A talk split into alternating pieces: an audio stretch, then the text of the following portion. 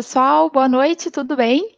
Em Brasília, 20 horas, e nós estamos aqui no canal do Grupo Estúdio, transmitindo ao vivo mais um webinar né, da série da nova economia, que a gente vem aí desde o mês de fevereiro, trazendo para vocês novidades, uh, pontos de atualização para a nossa rede, para os empresários que nos assistem e para quem está atrás de conhecimento. Na verdade, essa é a nossa finalidade aqui: uh, trazer mais conhecimento e cada vez mais uh, agregar valor aí a, a quem está próximo do Grupo Estúdio quem está chegando agora, é um prazer estar com vocês mais essa noite, né? É, a gente sempre pede que vocês estejam linkados lá uh, via canal do Grupo Estúdio, dentro do YouTube, toca o sino lá para que a gente possa te avisar das nossas pautas, certo? É, e hoje a gente tem um tema bem legal aí para quem está uh, uh, na atividade de serviços, tá bem? A gente vai falar sobre créditos tributários referente a uma questão muito específica, uh, vale transporte e fardamentos, certo? Eu convidei o Luiz Vinícius, que é o nosso gerente de serviços aí da Rede Estúdio Fiscal. Boa noite, LV, tudo bem? Boa noite, Juliana, tudo bem? Boa noite, pessoal do portal. E a gente está aqui com a Maria também, que faz parte da nossa operação. Maria, é um prazer te ter aqui. Muito obrigada, que seja o primeiro de vários webinars aí conosco. Tudo bem? Boa noite. Boa noite, Juliana, tudo bom? Boa noite, pessoal. Obrigada pelo convite. Então tá bem, eu que agradeço. É, então, pessoal, a ideia aqui é a gente conversar sobre fardamentos e vale transporte. Será que eu consigo me creditar disso perante a Receita? Como eu devo fazer? Uh, quais são as empresas que se enquadram? Dá para fazer administrativo? Enfim, são todos pontos que a gente vai conversar a partir de agora. Então, passo a palavra para os nossos convidados aí, para que eles possam ilustrar um, um pouquinho, trazer alguns cases e lembrem, qualquer pergunta, qualquer questionamento, a gente está ao vivo aqui no site para te ouvir, no chat, desculpa, para te ouvir, uh, e também vocês podem encaminhar para o dúvidas@grupoestudio.com.br, que a nossa equipe está à disposição. LV, conta para gente então, como é que a gente pode analisar esse ponto de crédito tributário? Perfeito, Juliana. Hoje então vamos falar um pouco tá, sobre um crédito bem específico, tá, previsto dentro da 10833, tá, em seu inciso décimo, Tá? Esse crédito, tá? Ele traz a previsão de empresas optantes do lucro real, tá? Podem descontar créditos de vale refeição ou vale alimentação, vale transporte, uniformes e fardamentos, desde que a execução da sua atividade seja conservação, limpeza e manutenção. Então, com base nesse, nessa previsão legal, tá? as empresas que executam de forma principal ou secundária a atividade isso tem que estar bem claro, tá, pessoal? Porque é uma exigência da lei. Atividade de conservação, limpeza e manutenção. Por muito tempo, tá, acreditou-se que a empresa, para tomada de tal crédito, precisava desenvolver as três atividades, tá, de forma conjunta, para a tomada do crédito. Em diversas instruções normativas e soluções de consulta, a Receita esclareceu que não.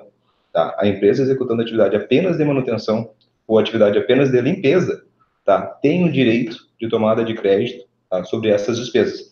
Despesas ligadas diretamente tá, ao custo do colaborador.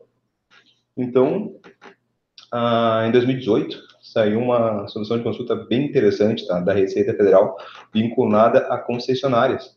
Tá? Nessa solução de consulta, que teve caráter de multivigência, ela esclarece que para a empresa que executa uma atividade de manutenção secundária, no caso uma concessionária, tá? ela poderá descontar crédito de, de vale transporte, vale refeição e fardamentos, tá? Para os colaboradores, tá? Que tiverem como função principal a execução da atividade geradora de receita de manutenção. Então, por exemplo, numa estrutura de uma concessionária que também tem uma atividade secundária de uma oficina, tá? uh, os colaboradores do setor comercial terão a despesa tá, de vale transporte, vale refeição e a a empresa, tá, ela recupera parte desses valores que são reembolsados pelos funcionários, são descontados em folha.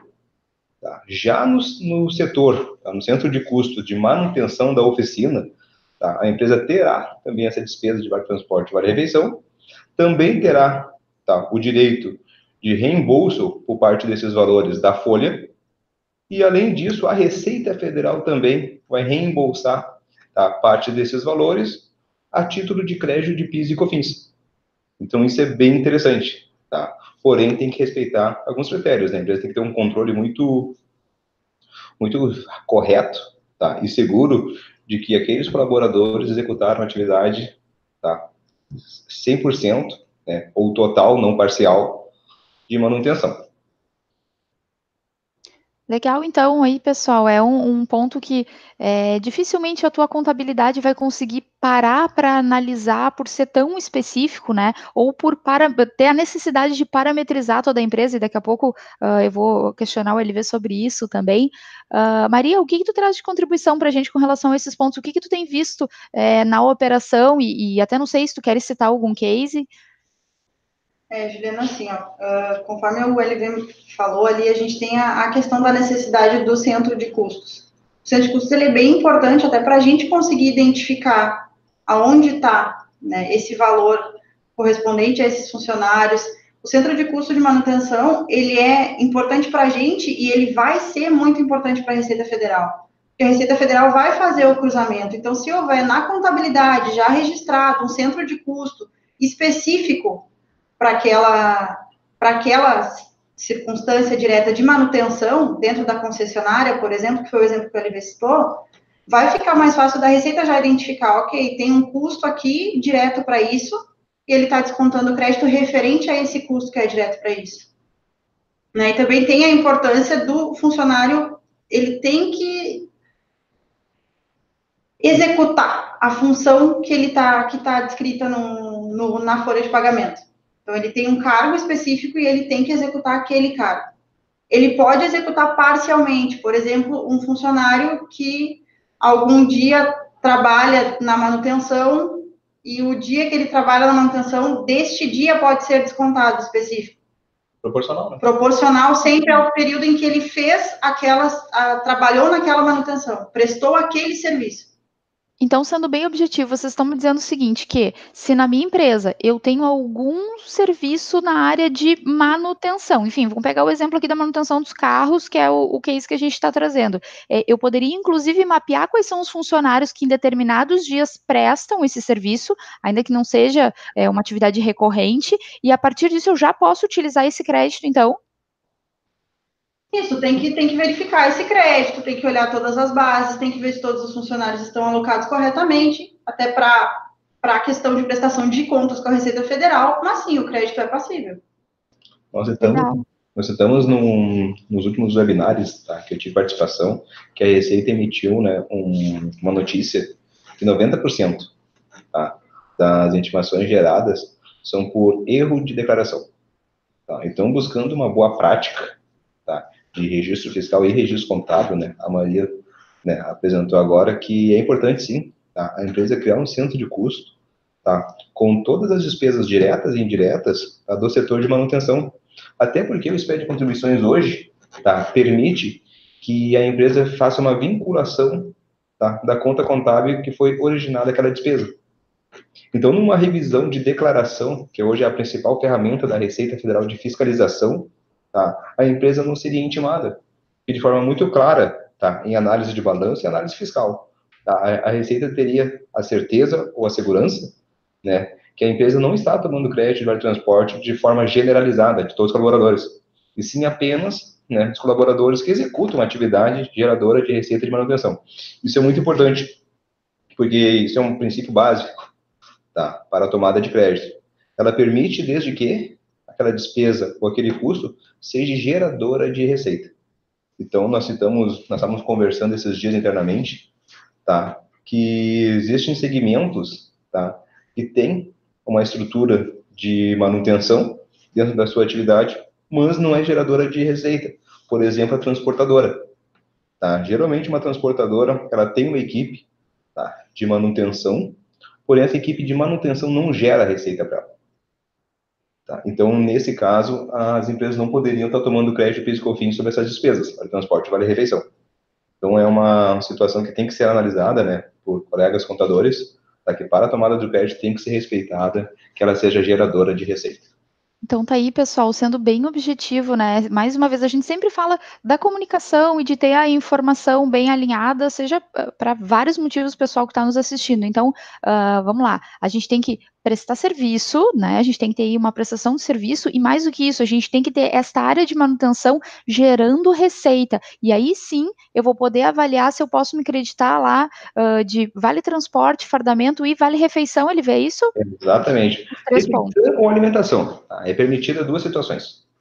Certo. E isso é bem importante porque, assim, geralmente essas empresas que têm esse, essa área de manutenção gerando receita, que são especialistas, como vocês trouxeram o caso da concessionária, existe um volume muito grande de funcionários em que a gente tem um custo com fardamento, inclusive, é, com vale transporte, né? Então, olha aí, é uma chance de é, fechar a torneira das empresas, né? Que a gente consiga reter mais alguns valores aí para esse empresário. Muito legal. É, é a gente cada vez mais trabalhar na performance e no resultado de fluxo de caixa lá uh, para o empresariado, né? Muito legal esse ponto. Um, Pessoal, deixa eu fazer mais uma pergunta para vocês, né? Que, que, é sempre uma curiosidade de quem está nos assistindo. É, para fazer a recuperação desse crédito, ok, me encaixei, é, quero fazer, enfim. O que, que, eu tenho que fazer? É necessário eu contratar advogado? Meu contador pode fazer? É administrativo? É judicial? Expliquem um pouquinho para a gente acerca do procedimento. Tá. O procedimento ele é todo administrativo. Tá? Não existe caso de jurisprudência, tá? ou caso de uma necessidade de uma esfera jurídica por uma interpretação da lei. Tá? Ela é muito clara no seu inciso décimo, tá? do artigo 3 da 1833, tá? que é permitido tá? o desconto de crédito físico fins, para isso a empresa tem que ser optante de lucro real, uh, vale transporte, vale refeição ou alimentação, tá? uniformes e fardamento, desde que a atividade executada seja de conservação limpeza ou manutenção.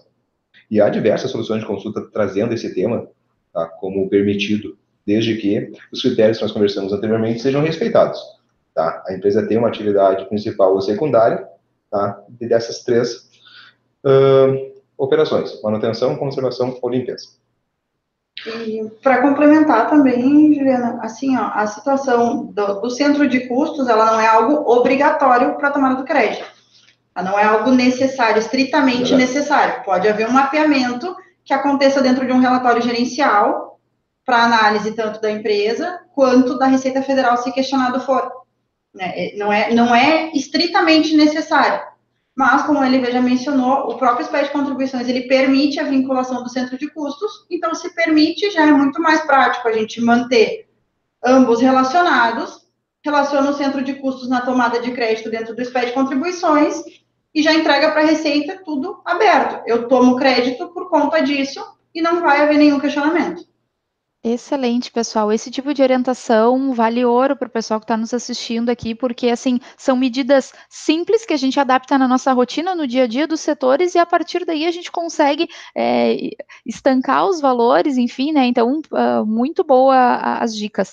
Eu tenho algumas perguntas que, que estão chegando aqui, tá? Uma delas é a seguinte: é, as empresas de manutenção rodoviária, tá? Ou seja, aquelas que é, fazem o tapa-buracos mesmo, né, de ruas e estradas, elas se enquadram nesses benefícios, nesse tema de hoje?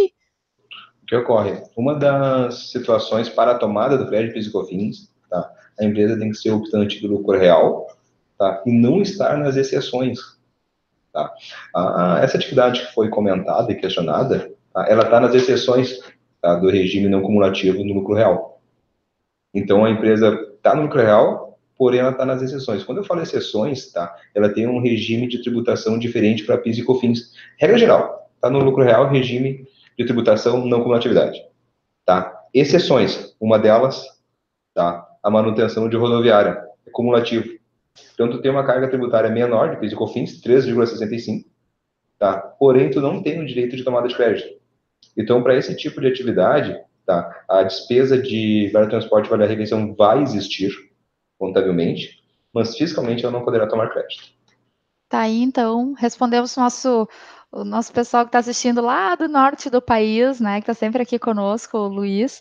É, muito obrigado pela participação, né? Mas infelizmente essa não, não tem como, esse tipo de empresa não, não tem como a gente ajudar neste ponto. Agora existem outros que a gente consegue. Uh, a gente tem mais uma pergunta aqui que o pessoal está pedindo mais exemplos de empresas que tenham esse setor de manutenção gerando receita. O que, que vocês já viram na operação? Uma manutenção predial, por exemplo, Ju.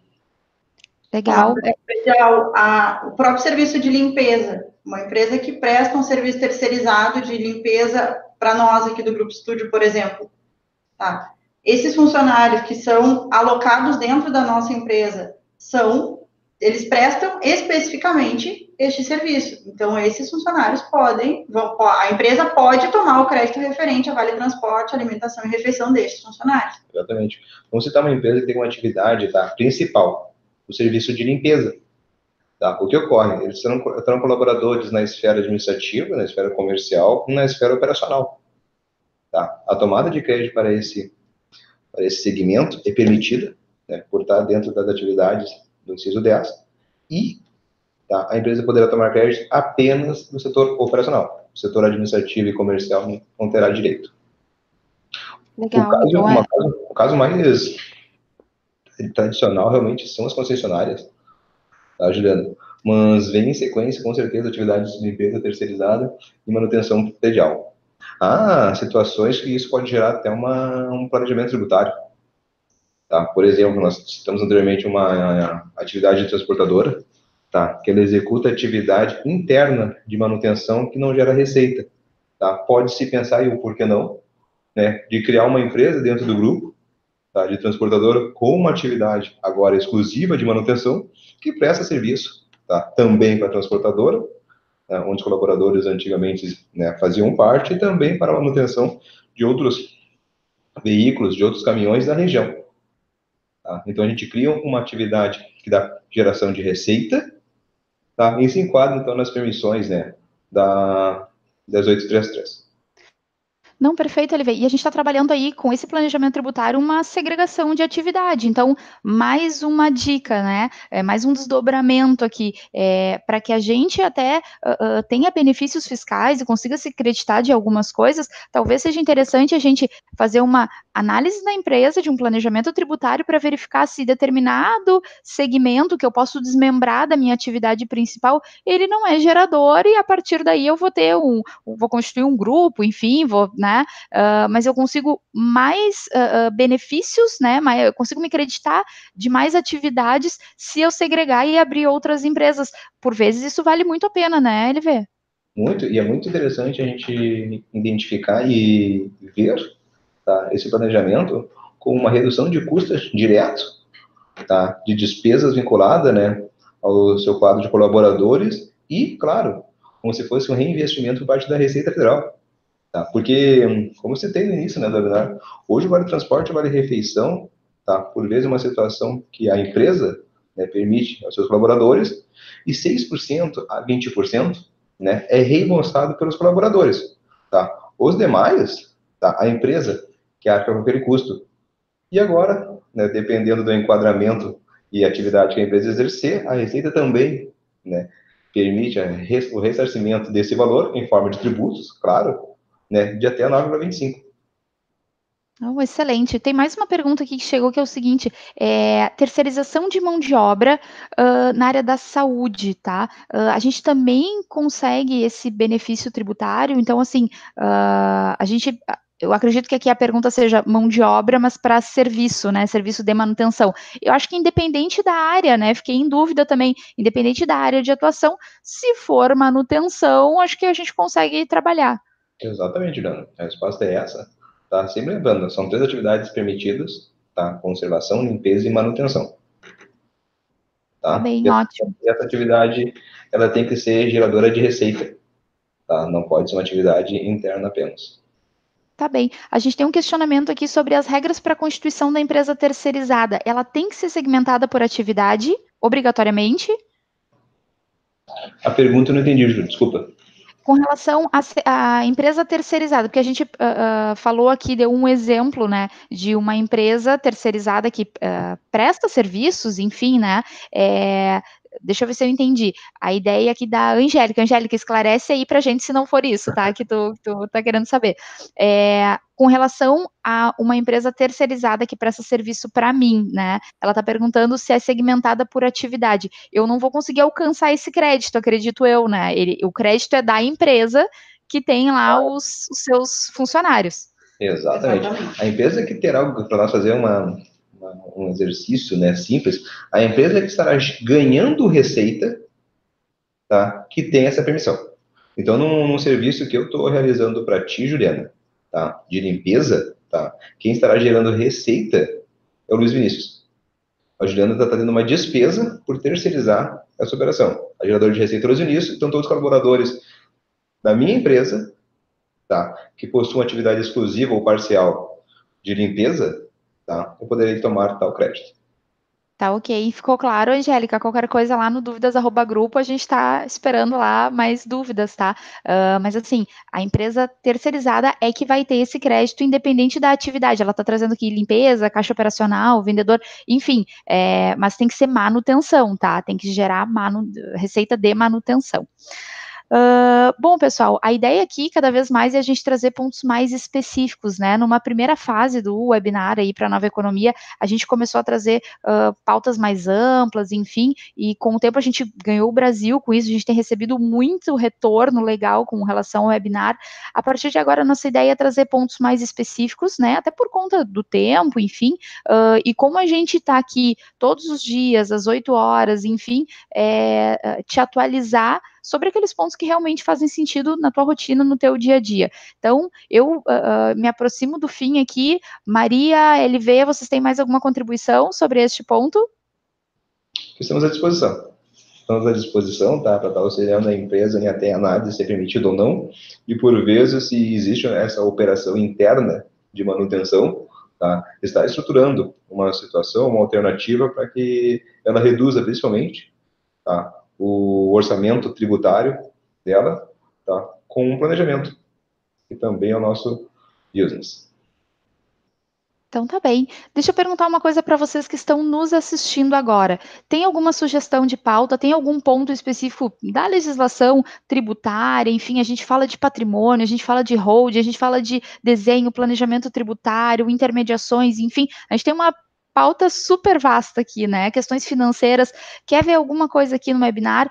manda para a gente lá no dúvidas arroba grupo estúdio que vai ser um prazer a gente te responder e na medida do possível trazer esse ponto de análise. Mas repito, tá? A ideia é que a gente é, traga pontos mais específicos agora que a gente já trouxe pautas bem extensas, abrangentes, enfim, uh, para que seja até mais didático, mais dinâmico aí para o dia a dia do pessoal tá bem?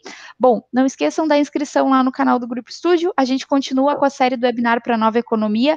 Inclusive, amanhã a gente vai estar tá falando de rotina contábil, tá? Amanhã a gente vai falar aí de calendário mensal, como é que está a comunicação entre comercial, financeiro, jurídico, contabilidade. Tudo isso faz parte da performance das empresas e é importante ter isso tudo bem alinhado. A pergunta é: será que todo mundo está conhecendo o calendário da empresa, né? Esse calendário mensal que a gente tem que respeitar? Uh, às vezes a informação informação faz toda a diferença lá para o setor de contabilidade, pode dar algum probleminha, tá bem? Então, te espero amanhã, às 8 horas, novamente, certo? LV, Maria, muito obrigado, boa noite para vocês, boa noite para o pessoal que está nos assistindo aqui, foi um prazer, certo? E até amanhã, pessoal, boa noite. Boa noite, boa tchau, noite. tchau.